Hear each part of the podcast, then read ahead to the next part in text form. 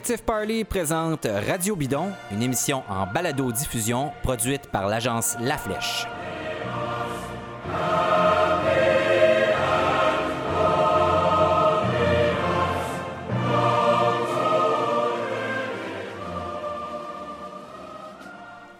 La fin du Tour de France, 21 jours de course. Tout le monde est. Euh, ben, on est toujours un peu content et triste que ce soit fini. C'est le fun de regarder du vélo euh, tous les jours, mais tout d'un coup, euh, votre agenda vient de se libérer de peut-être quelques minutes si vous regardez seulement les résumés, quelques heures si vous regardez les courses au complet, un monde si vous êtes à moitié fou et que vous regardez les courses au complet, lisez tous les reportages et écoutez tous les podcasts et les émissions qui se font à tous les jours pendant le Tour de France. À Radio Bidon, on a évidemment des choses à raconter là-dessus. Mes fidèles collaborateurs sont tous les deux à l'autre bout du fil. Charles B. Ostigui est au Colorado. Bonjour Charles. Salut David. Tu fais du vélo de montagne là-bas, c'est ça?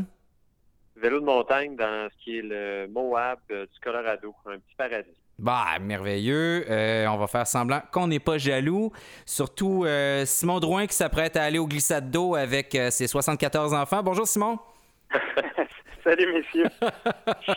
Alors, on a tous euh, regardé le tour, euh, puis j'ai envie de vous poser comme première question, euh, avant qu'on parle bon, de Geraint Thomas qui vient de gagner ce, grand tour-là, sa première victoire éclatante au Tour de France. Est-ce que c'était un bon tour ou non? Répondez pas tout en même temps. Ouais, ben regarde, je vais me lancer euh, en disant que c'est un tour, selon moi, dans la moyenne, sans plus, euh, dont on se rappellera probablement parce que euh, Gavin Thomas a gagné alors que tout le monde, euh, tout le monde, même eux, attendait Froome en première place. mais c'est ça, moyen, sans plus. je pense qu'on a tendance, tu sais, ce tour-là a été bâché, comme on dit en latin, comme étant un tour ultra ennuyant. Mais j'ai fait le tour de ce qui s'est passé un peu par les, années antérieures. J'ai trouvé le maître étalon du tour ennuyant. Rappelez-vous, mes amis, de 2011 où Cadel Evans avait gagné. Eh ben, oui, oui, oui, c'est vrai. Un tour hyper défensif, là, ouais, c'était super dole.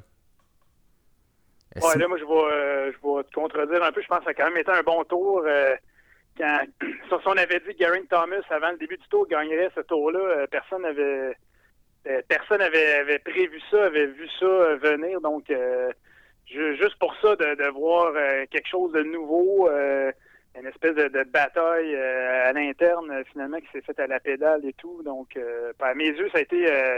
bon, ça n'a pas été un tour à se pitcher par terre puis à arrêter de dormir, mais quand même, je trouve que ça a été un, tour assez, intéressant à cause de, cette de cette bataille-là, finalement, dans l'équipe Sky.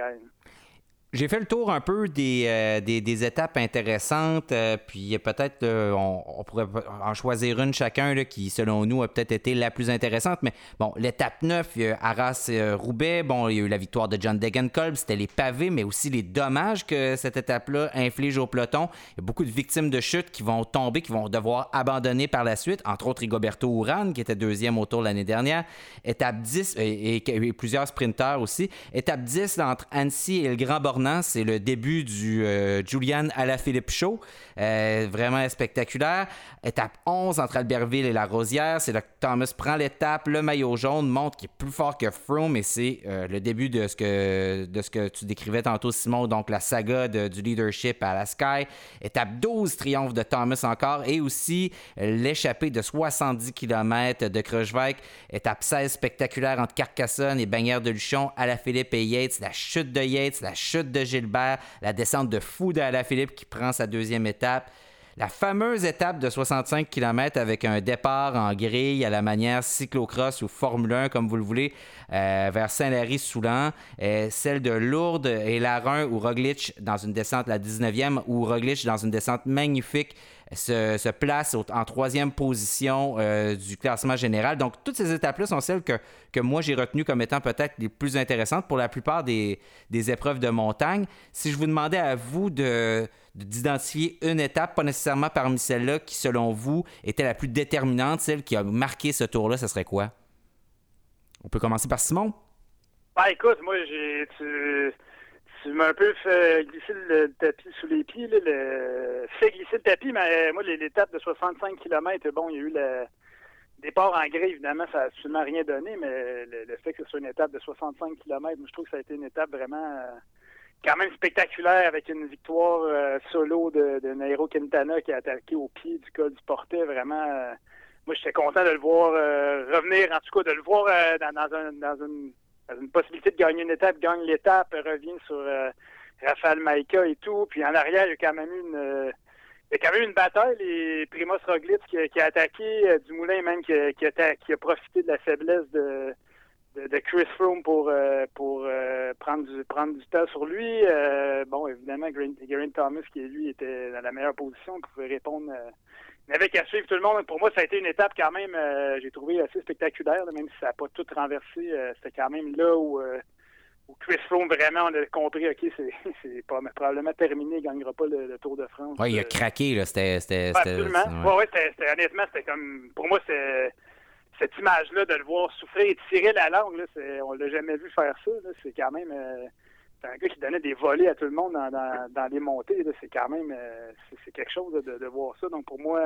C'était un peu l'étape aussi qui a, sauvé le tour de Movistar avec la victoire de Quintana parce que Absolument, absolument. Puis juste le décor et tout, ce col-là inédit dans, dans, les Pyrénées, euh, c'est toujours, euh, je trouve toujours ça magnifique. que je crois on, on, on, avait pavé pour, pour l'événement. Est-ce que c'était ça ou c'était un bout du Tourmalet qu'on avait pavé? Exactement, c'était le col du Portet, je pense que c'est 8 km oui, tout fait. C'était vraiment, de toute beauté, cette montée-là. C'était comme, sur le plan de l'organisation, puis euh, de, donc d'ASO qui veut renouveler le Tour de France, c'était comme la, la plus belle réussite puis le plus gros flop en même temps. Euh, moi, j'ai trouvé euh, le départ en gris, c'était complètement ridicule, puis on le savait que ça le serait, c'était comme écrit dans le ciel. Mais en même temps, l'étape de 65 km, très, très nerveuse, où ça attaque dès le départ, assez courte, où il se passe quelque chose tout de suite en partant, ça, ça a vraiment livré la marchandise, puis on a vraiment eu un, un beau combat là, dans, dans dans, des pentes très abruptes, extrêmement difficiles. Là, ça, ça a été vraiment beau. Euh, Charles, toi, ton étape, c'est quoi? Ben, en fait, euh, juste un mot sur ce que vous venez de dire. Je trouve que c'est le fun en plus parce que ça mettait en vedette pour une fois les Pyrénées. D'habitude, le Tour de France, c'est les Alpes. Mm-hmm. on, a toujours l'impression que, que c'est là que ça se passe. C'est peut-être pas à tort. C'est vraiment là qu'il y a beaucoup d'action habituellement. Mais là, il y a eu de l'action dans les Pyrénées. Euh, c'est un, lieu fantastique. C'est complètement différent visuellement euh, des Alpes. que j'étais bien heureux de voir ça. Mon étape, euh, ça s'est réglé tôt pendant le pendant le tour. C'est la neuvième étape, celle qui s'est terminée à Roubaix. Mm-hmm. le jupon départ, c'est le côté, j'imagine, le côté cyclocross, le côté de voir des, des, spécialistes de classique se mettre à l'œuvre comme ils l'ont fait puis avoir une, bataille jusqu'à la toute fin entre Degenkolb, euh, Van Avermaet puis Lampard. Euh, trois coureurs qu'on voulait voir gagner. Finalement, Degenkolb qui gagne après tout ce qu'on sait ce qui s'est passé les dernières années pour lui. Euh, belle étape. Puis oui, il y des il y a des leaders qui ont disparu après cette étape-là, mais la très vaste majorité sont restés. Euh, ont pas perdu beaucoup de temps. Les, principaux étaient là. on parlait peut-être d'une trentaine de secondes. Pour moi, ça a été. C'est pas pas l'étape la plus déterminante, loin de là. Il y en a probablement 4-5 qui sont plus déterminantes, mais celle-là, pour moi, a été la plus intéressante à tout. Elle change le cours du tour parce que euh, forcément, ça dilue un peu le peloton. Il y, a, plusieurs très bons coureurs qui sont tombés, euh, que ce soit des sprinteurs ou des baroudeurs ou euh, même des de ceux qui faisaient partie des rivaux de. Excusez-moi, le Richie Port en partant, c'est ça, ça, OK, c'était le troisième kilomètre, là, mais c'est comme ça, a eu un impact direct pour la, suite du tour. Il n'est pas tombé sur les pavés, mais bon, étape nerveuse et tout, c'est clair que. Des gros Vegan, des Rigoberto Urán qui tombent dans cette étape-là, ça, change quand même la donne beaucoup. Là. Même, euh, même Romain Bardet, avec le, recul, on, il a souffert vraiment beaucoup dans, cette étape-là. On peut se demander, euh, je sais pas, peut-être que ça a joué, euh, ça a joué sur sa forme par la suite, ou en tout cas. qu'il aurait dépensé quelques cartouches de trop à ce moment-là, peut-être. Ah, son équipe aussi, bon, ça c'est clair, son équipe a été décimée euh, aussi par la suite, donc euh, ça a eu vraiment un grand impact. C'est vrai que c'est spectaculaire du début à la fin. il y a vraiment un suspense, euh, un suspense haletant du début à la fin dans cette étape-là. Moi, j'hésitais entre plusieurs. Il y a plusieurs étapes qui se terminaient en descente cette année. Euh, moi, j'aime particulièrement ça. C'est le fun, bon, des, étapes qui se terminent en montée, des espèces de grands duels épiques là, entre grimpeurs, mais des étapes qui se terminent en descente, euh, comme la 19e, euh, où Roglic est allé chercher pas mal de temps. donc, même sur le classement général, ça peut avoir un impact.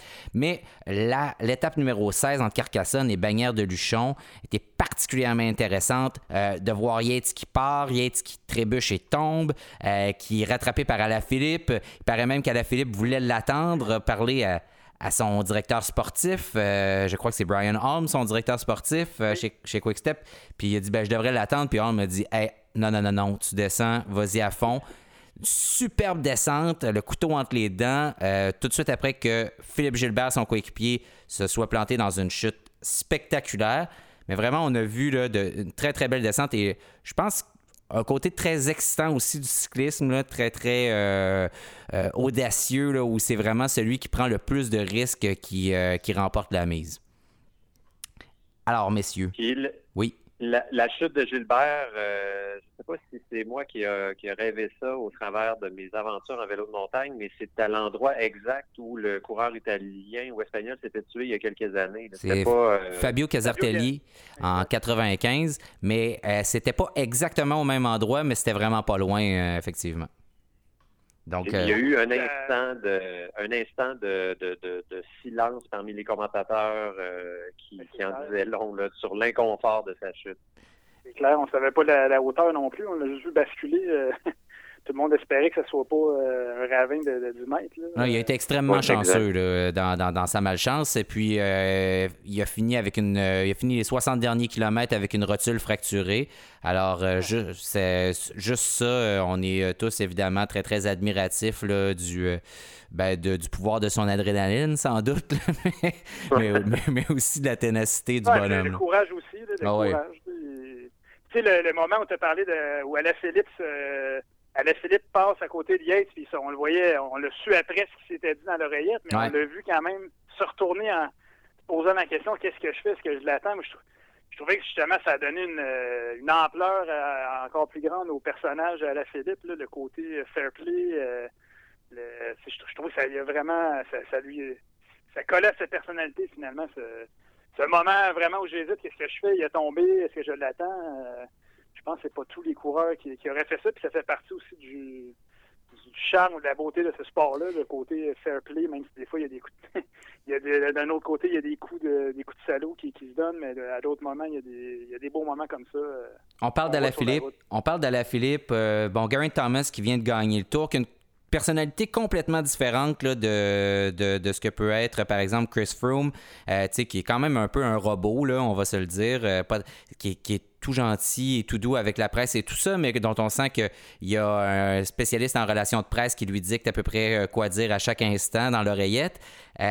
Et, chez Thomas, on sent un côté beaucoup plus relax, euh, beaucoup plus détendu. Bon, il a fait, lors de, son discours euh, de, victoire, il a fait un mic drop, il a laissé tomber le micro, un truc très drôle, très marrant, dont on imagine à peu près personne, qu'on imagine à peu près aucun gagnant du Tour de France, à part peut-être, là, euh, voyons, Bradley Wiggins, dont, Simon parlait avant qu'on entre en onde, disait, racontait qu'il avait donné les, numéros gagnants de la, du moitié-moitié, c'est ça? Exact. lors, de, son discours, mais c'est un personnage vraiment plus, plus intéressant, plus chaleureux. Chez Alaphilippe aussi, un personnage, un Français qu'on a le goût d'aimer. Euh, Romain Bardet est, gentil, mais un peu froid. Euh, des, des, des, gens euh, comme ça, bon, on n'aime pas tant que ça, ces coureurs-là. Ils sont cachés derrière des casques, des espèces de masques impassibles, souvent aussi. même des gens comme Roglic là, qui sont intéressants, donc qu'on a beaucoup aimé voir courir sont pas très sympathiques non plus. Donc, est-ce qu'on a l'émergence de deux nouveaux grands personnages intéressants, mais qui changent un peu le visage du cyclisme professionnel avec ce tour-là? c'est clair qu'on a plus le goût d'aller prendre une bière avec euh, Geraint Thomas que, Chris Froome, mais bon, euh, je pense qu'il était un peu dur avec Chris Froome. C'est une personnalité complètement différente, mais quand même. Euh, d'ailleurs, j'ai écrit un texte un peu volontairement provocateur en disant que c'était un grand champion, puis je trouvais que dans l'étape où il, dans le col du portet, j'ai trouvé qu'il j'ai trouvé qu'il y avait une, belle attitude en fait, mais en général, comment il a, appuyé son coéquipier. Tu sais, on s'est pas vu si souvent que ça, un champion de cette envergure-là qui, qui, son coéquipier gagne le, Tour de France, puis il, paraît sincèrement content. C'est sûr que ça a dû ça doit faire mal, là, tu, tu passes près de, passer à l'histoire. Mais bon, oui, c'est sûr que Gary Thomas, euh, c'est un personnage vraiment fascinant, un ancien pisteur et tout, qui, qui, à l'époque aimait faire la fête euh, peut-être un peu plus que, que, la, que la moyenne. Donc, euh, ouais, ben ouais, c'est sympathique ça, de voir ça, et même à la Philippe aussi, effectivement.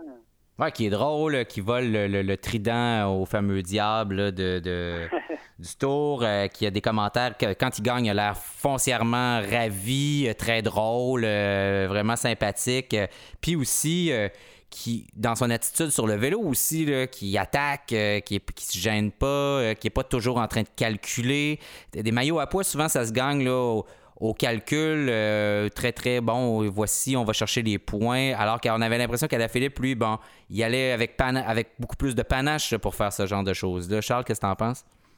Ouais ben oui puis tu sais on s'entend on est dans la perception euh, complète là à savoir euh, Thomas et Alain Philippe on irait prendre une bière avec eux mais ce qui gâche rien c'est qu'ils performent à des niveaux exceptionnels. C'est les meilleurs au monde dans leur ah dans leur sphère, c'est quand même pas euh, c'est pas simple à réaliser ou en tout cas euh, de pas ou en fait ça nous dit que on n'est pas obligé de tomber dans une espèce de moule euh, de robot pour reprendre ton expression pour être capable de performer. Pour ça, je trouve ça tout à fait encourageant. En même temps, la Philippe, excuse-moi, Charles, la Philippe, il ce tempérament-là, mais il y a aussi des jambes incroyables. C'est quel, quel coureur, quel jump exceptionnel. Il réussit à, sortir, on dirait, presque à volonté à tout moment. Euh, euh, avec les meilleurs au monde dans une montagne. Puis euh, d'ailleurs, les plusieurs se demandent est-ce que est-ce que c'est un futur prétendant à la victoire dans un grand tour au Tour de France. Je sais pas, c'est, quand même un débat qui, qui, va qui va rester là encore un certain temps. mais pour le moment, bon. Ben, vas-y, vas-y un peu comme dans le cas de Barguil, je pense que ça va prendre un changement d'équipe, par exemple. Si, tout, si toutefois c'est son ambition de devenir un, contender pour le classement général, parce que euh, évidemment, c'est pas chez Quickstep, ou à moins qu'il y ait un très grand changement qui s'annonce euh, dans les années futures, c'est pas là que ça va se passer pour lui. Si, si telle est son intention.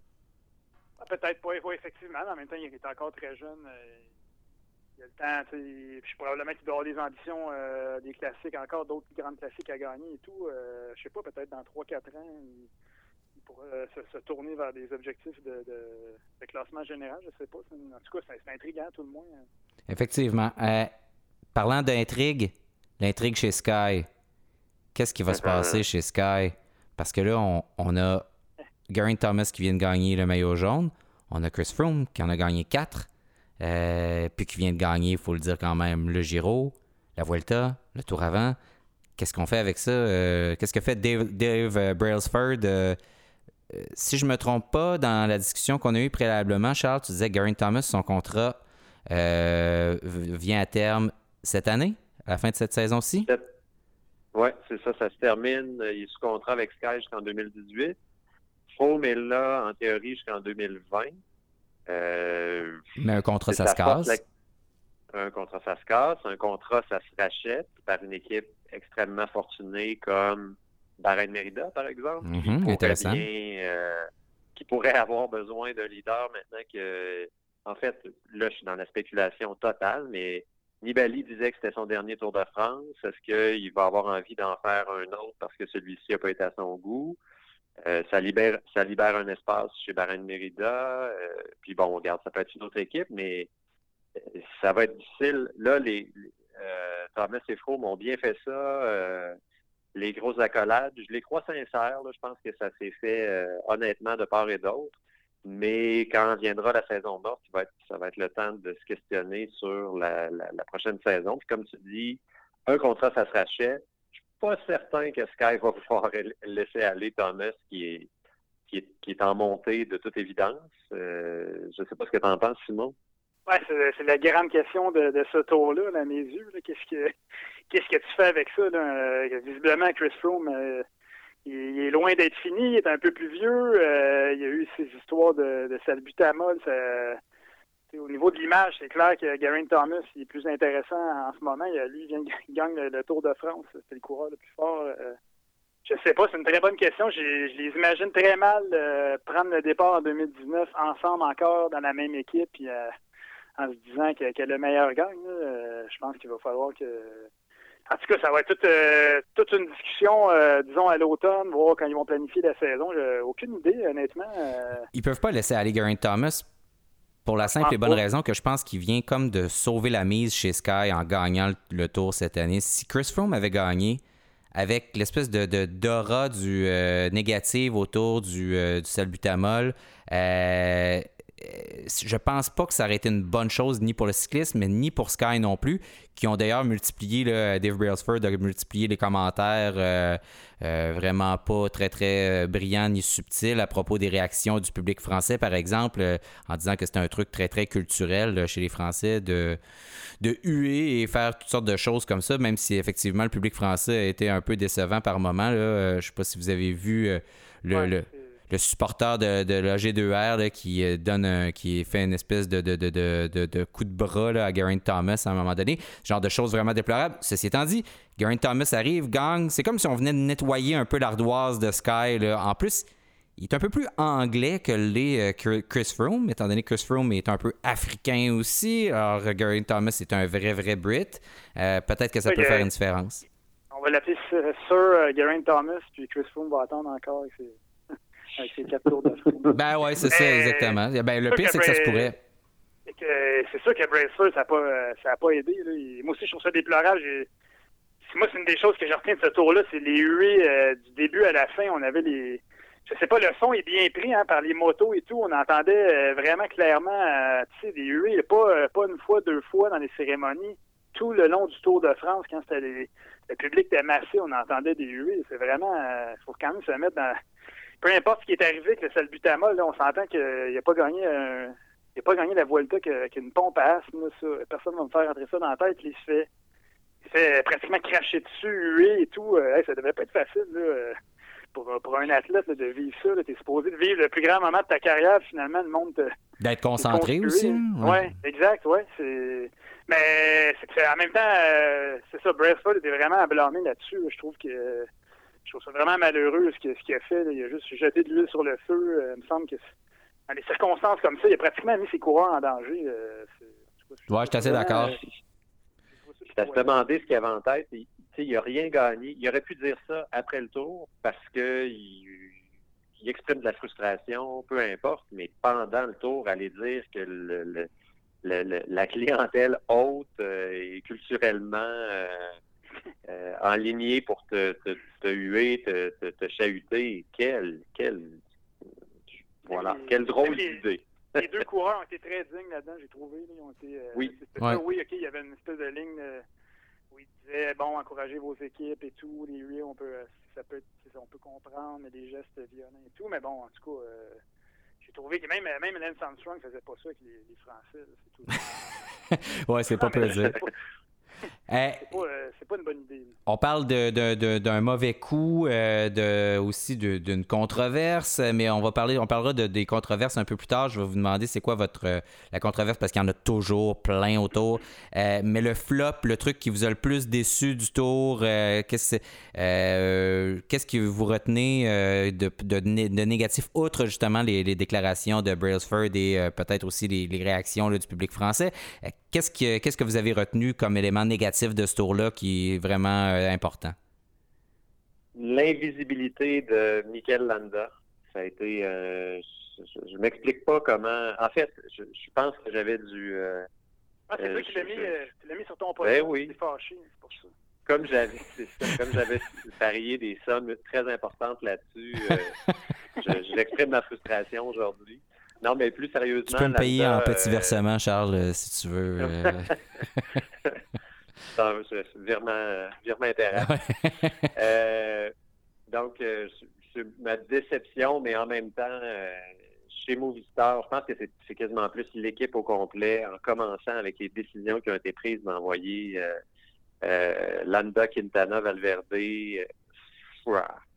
ça ensemble, c'est décevant. Ça m'empêchera pas de dormir, mais je trouve ça, je trouve ça un peu dommage. C'est quand même des, c'est des costauds. Là. Il y avait une grosse équipe quand même aussi. Là, ben des ben Marc euh, qui vient de gagner Paris-Nice. Il y avait vraiment beaucoup de monde là, qui pouvait très, très bien travailler. Puis ils ne se sont pas présentés au bureau très, très souvent.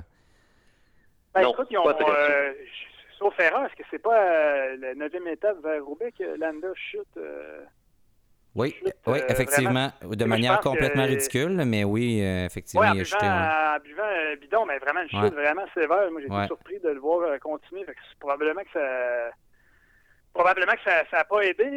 les, ses coéquipiers, bon, Solaire, on l'a vu, Amador, on l'a vu quand même, même de Benatti un peu. je pense qu'ils ont perdu Roas pense même encore à la neuvième étape.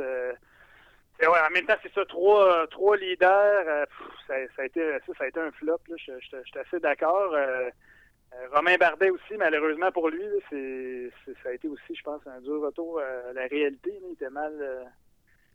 il a été malheureusement, il a perdu beaucoup de coéquipiers sur blessures, maladies et tout. Donc, ça a été un tour assez difficile quand même. J'ai trouvé qu'il je dis que c'est une déception en même temps. Je l'ai trouvé quand même courageux. Il s'est battu. Il n'a pas. Pas, euh, il a pas rentré la tête dans les épaules. J'ai trouvé qu'il avait quand même fait preuve d'assez de, panache. Là. mais on, a senti qu'il était quand même moins bien là, que l'année dernière, vraiment. absolument. absolument. Puis on dirait que des fois, il y avait des, des stratégies, une stratégie de poule sans tête. Là. Il y avait Pierre Latour qui roulait comme un, comme un déchaîné. Je pense que c'était l'étape de 65 km où, il y a, eu une fringale, où euh, Bardet a eu une fringale à derrière montée. Donc, euh, ben, malheureusement, euh, bon, en même temps, je, trouve qu'ils ont ils avaient placé la barre, la barre haut en disant on veut, on veut gagner le Tour de France. Donc, c'est pour ça que j'ai un peu de misère à, à, les blâmer. Là je trouve qu'il est bon, au moins il vise haut, puis quand, quand, tu te plantes, c'est peut-être plus difficile euh, la chute, là, mais en tout cas, ça a été quand même une déception. Warren Barguil, euh, encore, euh, ben pas encore, mais cette année, vraiment, on peut dire que pour lui, ça se passe vraiment pas bien cette année, puis que là, c'était comme le, point final d'une saison qui va mal, à moins qu'il se il ressuscite, là, qu'il ait à la Vuelta ou quelque chose du genre, euh, puis où, euh, qu'on, le voit ici euh, chez nous, ce qui m'étonnerait, mais bon, on sait jamais, puis qu'il se passe quelque chose d'extraordinaire. mais ça n'a vraiment pas été un bon tour pour lui. On l'attendait très fort malgré tout, au moins pour le combat pour le maillot à poids, puis ça ne s'est pas, ça s'est pas concrétisé du, tout, la, saga où il a dit ah, je, je perds volontairement du temps, puis là, il il s'est comme ben peinturé dans le ben coin. Ben oui, exactement. je, voilà, je, je, vais, partir à l'attaque euh, le lendemain. Donc, euh, ça a été un peu, euh, en tout cas. Les controverses, les controverses, messieurs, il y en a eu plein. J'en ai retenu plusieurs. je vous livre ma préférée, là, mais après ça, bon, il y aura, il y aura celle que, que, vous voulez. Mais moi, évidemment, ma controverse préférée, c'est celle, c'est celle du Super Talk. Donc, la controverse de la, ah la, position de, de, de, recherche de vitesse. Donc, euh, euh, ça, ça a été ma, controverse préférée. Si vous écoutiez les Français, c'était vraiment extraordinaire euh, de, les entendre là-dessus. il fallait interdire ça, les écouter. C'était terminé, c'est trop dangereux. Les coureurs vont beaucoup trop vite. donc, ce genre de choses-là. Alors, les, les Est-ce que c'est Guillaume Martin qui s'est planté en faisant ça ou je... ça se peut. C'est à ce moment-là à ce moment-là que Thomas Vauclair a dit ah, il faut, faut, interdire ça. Je pense que c'est ça qui est arrivé. Vauclair le dit, Jalabert était d'accord. Euh, c'était très, très drôle de les entendre là-dessus. Euh, Thibaut Pinot aussi a renchéri sur Internet. Il a dit Oui, ouais, c'est vrai, c'est pas bon ça. Ben oui, mais Thibaut Pinot, il, il, descend comme une brouette. Je comprends qu'il ne veuille pas faire ça. Il est tellement mauvais descendant. Bon, c'est sûr que. Mais bon, moi, c'est ma controverse. On ne s'étendra pas pendant une heure là-dessus. Laquelle, c'est laquelle votre controverse préférée euh, de ce tour-là? Ben, la mienne, c'est euh, ben, préférée. C'est ben. Gianni Moscone qui, joue, ah euh, qui remplace Nasser Bouani pendant, pendant son absence en boxant avec un, un Fortunéo Samsic. en fait, je, comprends, j'ai déjà vu d'autres cyclistes faire des, des choses pareilles. Je pense que c'est Lars Boom qui s'était fait pincer, mais un cas unique. Dans le cas de Moscone, ça commence à en faire trois et quatre fois que, que, que, qui se fait euh, qui se fait pincer à, à faire des trucs qui n'ont pas d'allure. Là, Non, c'est ça. Euh, est-ce qu'il est assez fort pour, pour que Sky puisse pas se passer de lui? Euh, je, là, je commence à trouver que ça commence à être difficile de, de, de, de lui trouver des excuses, mais c'est mon c'est mon scandale. Ben, moi, j'ai une prédiction euh, concernant Moscone, c'est que dans pas très longtemps, il va rouler dans une équipe euh, continentale euh, italienne quelque part, puis il va faire 35 000 par année. Non, t'es-tu fou, toi? Mais non. hey, c'est, les équipes sont même beaucoup plus cyniques que ça. Avoir un... Il y avait des jambes d'enfer, et on l'a vu rouler en avant. Il y a quelqu'un qui va signer, faire signer un contrat. Moi aussi, je pense qu'ils vont le sacrer dehors, puis il y a une équipe qui va aller chercher. Ça quoi, il y a 24 ans, je pense. Il est encore très jeune. oui, c'est un jeune. Mais bon, en tout cas, c'est sûr que là, il, est, à, une niaiserie de, d'arrêter sa carrière, peut-être. Ben oui, c'est ça. il est pas mal proche. Mais euh, en tout cas, en fait, c'est ça. Je trouvais ça malheureux, le crime. Il y avait un tour. Euh, c'est Sky, ça, en bout de ligne, ça n'a ça, rien coûté. Euh, ils, ont, ils, ont, fini 1 et 3 au tour, mais ça aurait pu coûter cher à 8, à 8 coureurs, tempère 1 on a vu que pour certaines équipes, ça, a fait mal. D'ailleurs, le 9 à 8 coureurs, ça n'a pas changé grand-chose. Hein. Ben, si tout le monde est à armes égales, euh, puis euh, ben, à armes égales en nombre de coureurs, mais pas à armes égales en budget, ben c'est sûr que ça ne change pas grand-chose, 8 ou 9. Là. Non, c'est ça. Simon, toi, ton, ton, ton, scandale ou ta controverse? Euh... Ben, en tout cas, j'en ai parlé, les URIS, je trouvais, je trouvais ça vraiment marquant parce que ça s'est fait du début à la fin. J'ai bien aimé la controverse euh, qui, qui accuse euh, Arnaud Desmar de s'être accroché à la voiture dans, une colle du portet, puis que Desmar réplique en disant le clown, j'avais beaucoup de respect pour toi, mais là, check tes affaires, puis a envoyé ses données, en tout cas. Ça me, fait rire parce que l'histoire de Desmar qui s'accroche euh, dans une voiture dans la Cipressa au... Euh, à Milan Sanremo. Milan Sanremo. je pense que ça y colle à la peau, là, en tout cas, peut-être probablement qu'il avait raison sur ce coup-là. mais on, ne le sait pas, en fait, hein, Milan Sanremo, là, on n'a pas eu de preuve de ça. Euh, pour ceux qui connaissent pas, euh, qui savent pas ce que ça fait d'envoyer ces données, mais c'est juste pour parce que euh, si on est en train de tourner sur tourner les pédales et donc de, peser sur les pédales et de déployer des watts, donc de la puissance dans un col, on, et c'est pas la même chose en termes de données que si on est tiré par une voiture, puis là on va juste à une certaine vitesse. Donc ce que Demar pouvait prouver en envoyant ces données comme ça, c'est-à-dire j'étais bien en train d'appuyer sur les pédales puis pas de me faire tirer par la voiture dans. Ouais, probablement qu'il avait raison aussi, que c'était il rappelle d'ailleurs s'est excusé, mais bon, ça m'a fait sourire quand même. Qu'il gagne, le lendemain, tant mieux pour lui. Oui, en plus, c'est ça. C'est une belle revanche, mais en fait, euh, c'est pas une controverse que j'ai gêné. Au contraire, c'est Nibali qui, qui chute dans, dans l'aile du Vez. J'ai trouvé ça vraiment. Euh, ça, ça, il a chuté, bon, on n'a pas vu, il y avait de la fumée et tout, une moto, spectateur, il était accroché par un spectateur, rentré dans une moto, ou en tout cas, peu importe. Il a chuté, il s'est relevé, il y avait une fracture d'une vertèbre, je crois. Puis, ouais, ouais, ouais il a été obligé d'abandonner. Euh, en bout de ligne, je regarde avec le recul, on euh, Vincenzo Nibali dans ce tour-là aurait probablement euh, changé probablement pas mal d'ascension. c'est un gars attaquant. Roglic qui attaque dans une descente, on peut penser que, que Nibali aurait été là avec lui. donc je trouve que c'est vraiment ça a été un moment marquant dans ce tour-là parce que ça a enlevé un, un prétendant, un ancien gagnant du Tour de France qui, est disparu euh, sur, un événement vraiment malheureux. Bon, c'est pas. Euh, Ou à tout le moins quelqu'un qui aurait animé des étapes, là, si au classement général il y avait. En même temps, je, pense que ça, ça arrive, il faut pas. Euh, ah là, les, les gens, les, les Français, puis sont, sont trop fous, puis tu sais, ouais, c'est fou, mais c'est c'est ça qui est beau aussi. Là. On m'a amené, on peut pas clôturer les, les montées de, pendant 15 km. Mais peut-être que les fumigènes, euh, puis des, des, des, des gens qui accrochent, pour, pour y avoir été là, sur le bord du chemin euh, une fois, puis quand, quand il y a des fumigènes, on, on voit pas, vous voyez pas votre main devant votre visage quand vous passez à travers ça. Euh, bon, euh, il y a eu d'autres controverses bon, euh, assez intéressantes. Bon, les coureurs aspergés de poivre de Cayenne. il y a eu bon, d'autres trucs. Peut-être aussi l'autre dont on peut parler très rapidement, mais c'est les coupures de temps. Donc, les coureurs qui, qui, entrent hors délai. Il y en a eu énormément cette année, ce qui a dilué le, groupe de sprinteurs de manière assez spectaculaire dès le, premier tiers du Tour de France à mon souvenir, c'est la première fois où il y a autant de grands sprinteurs comme ça qui sont victimes de coupures de, cette manière-là. Ça, ça a changé considérablement euh, le, portrait des épreuves de sprint, qui n'étaient pas si nombreuses que ça par la suite, par contre. Donc, euh, ça a pas. Euh, ça, a permis à Desmond d'en gagner une. Puis, oui, c'est vrai. Qui n'aurait probablement pas gagné. Alexander Christophe aussi qui gagne sur les champs, j'ai trouvé ça. j'ai trouvé que les épreuves de sprint Oui, OK, il y a eu les, les, coureurs qui ont hors délai, les sprinteurs hors délai, mais ça a quand même été très partagé. Sagan a encore, encore, été extraordinaire.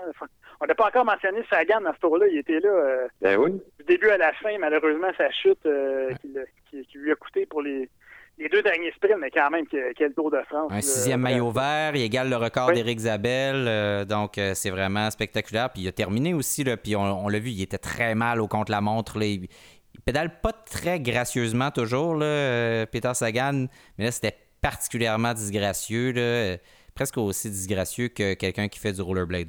Euh... L'étape du, euh, du Tourmalet où c'est accroché, là, euh, vraiment, on souffrait pour lui.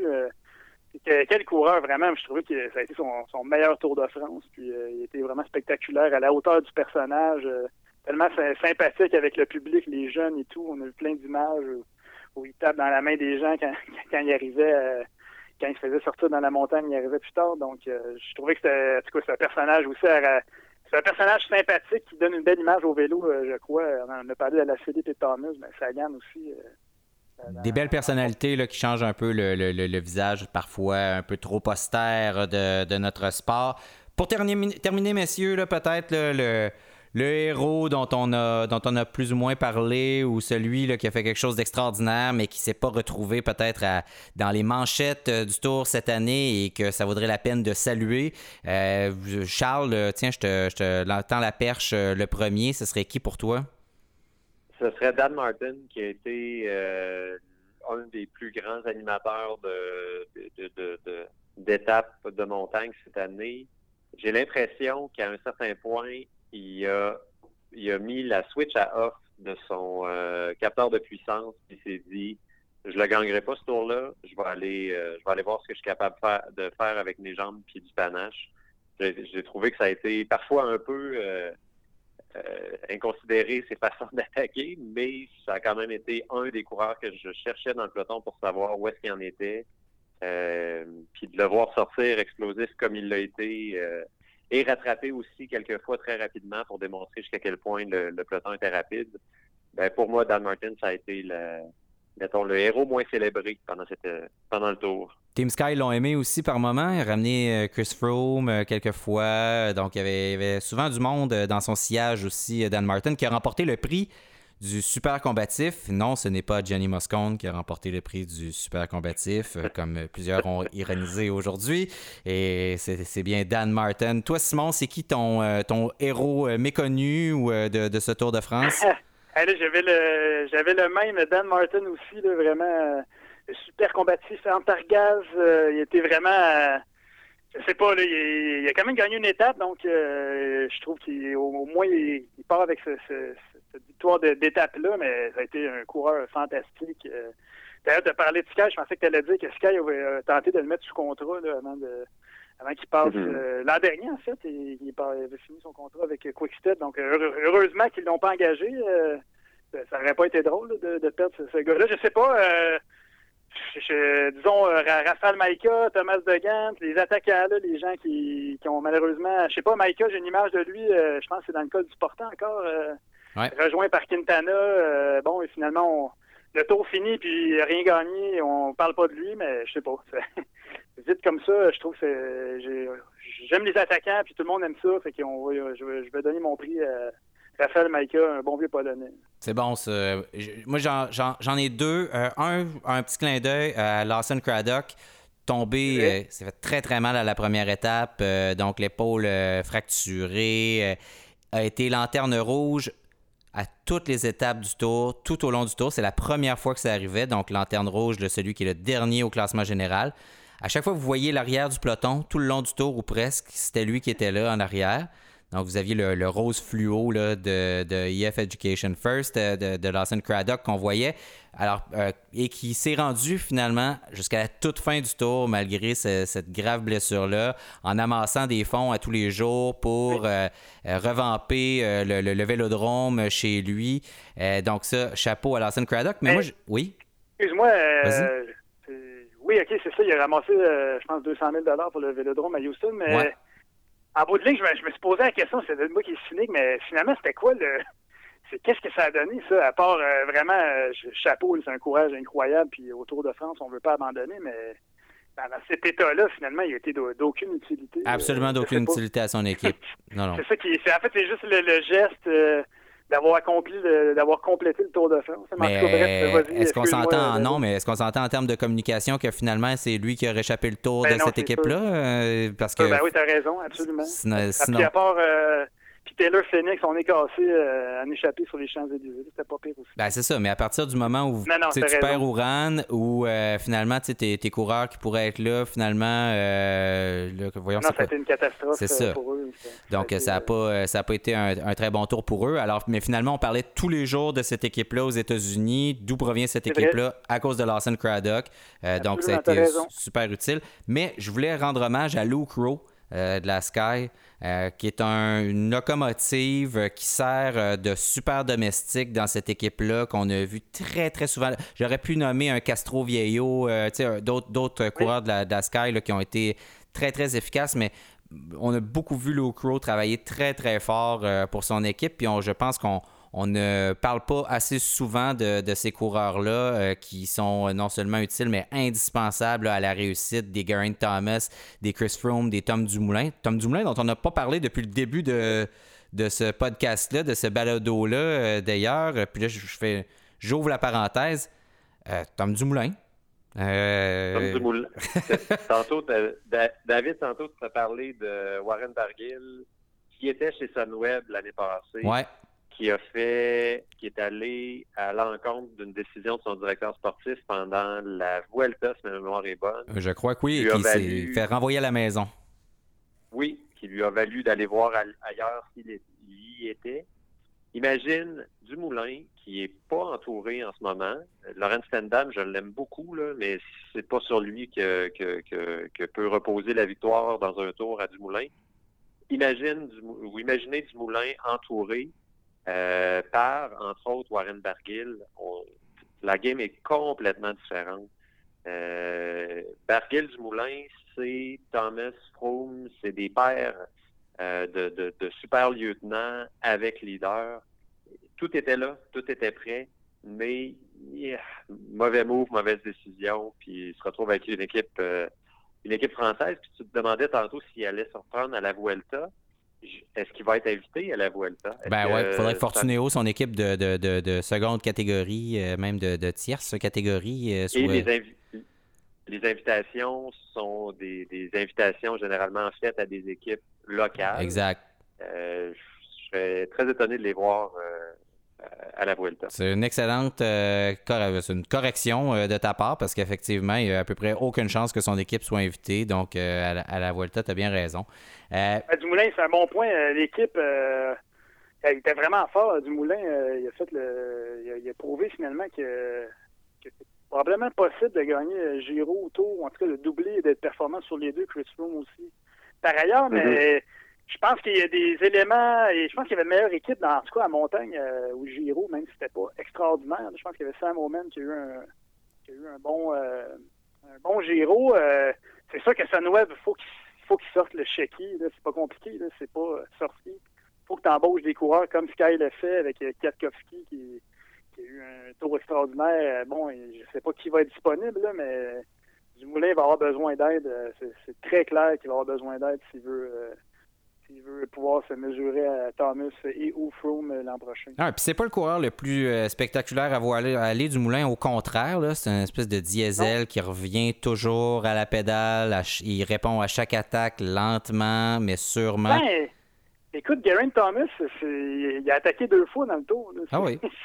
c'est pas. Euh, on, se plaignait de, Chris Froome. Chris Froome, je pense, attaquait plus que, que Geraint Thomas et Dumoulin. Donc, en tout cas, c'est on parle du cyclisme moderne, là, mais je pense que c'est ça aussi, c'est ce type de grimpeur-là, euh, diesel, euh, très puissant, puis qui, qui, donne des volets à tout le monde au contre la montre, ça, ça, ça, risque pas de changer de, de sitôt. Peut-être Roglic qui, a qui, qui aussi euh, qui pourrait peut-être mêler les cartes éventuellement. En tout cas, on, verra. Qui est un excellent contre-la-montreur aussi. Oui, absolument. Même... Il était décevant un peu à la toute fin. Ouais. là, mais bon.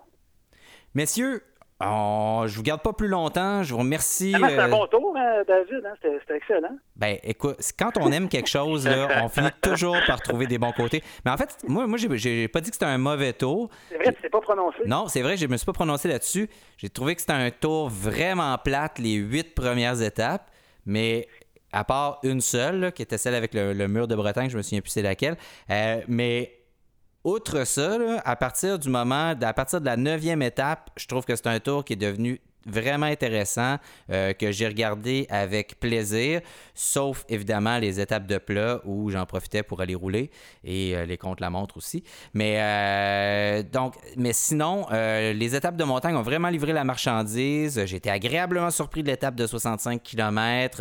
on a eu un suspense jusqu'à la fin pour ce qui était des dernières places du podium. À la 19e étape, quand Roglic vient chercher du temps à tout le monde dans la descente, on sait, là, on regarde pour une fois, on regarde d'un compte la montre euh, avec intérêt, ce qui est quand même euh, assez agréable parce que c'est pas toujours le cas.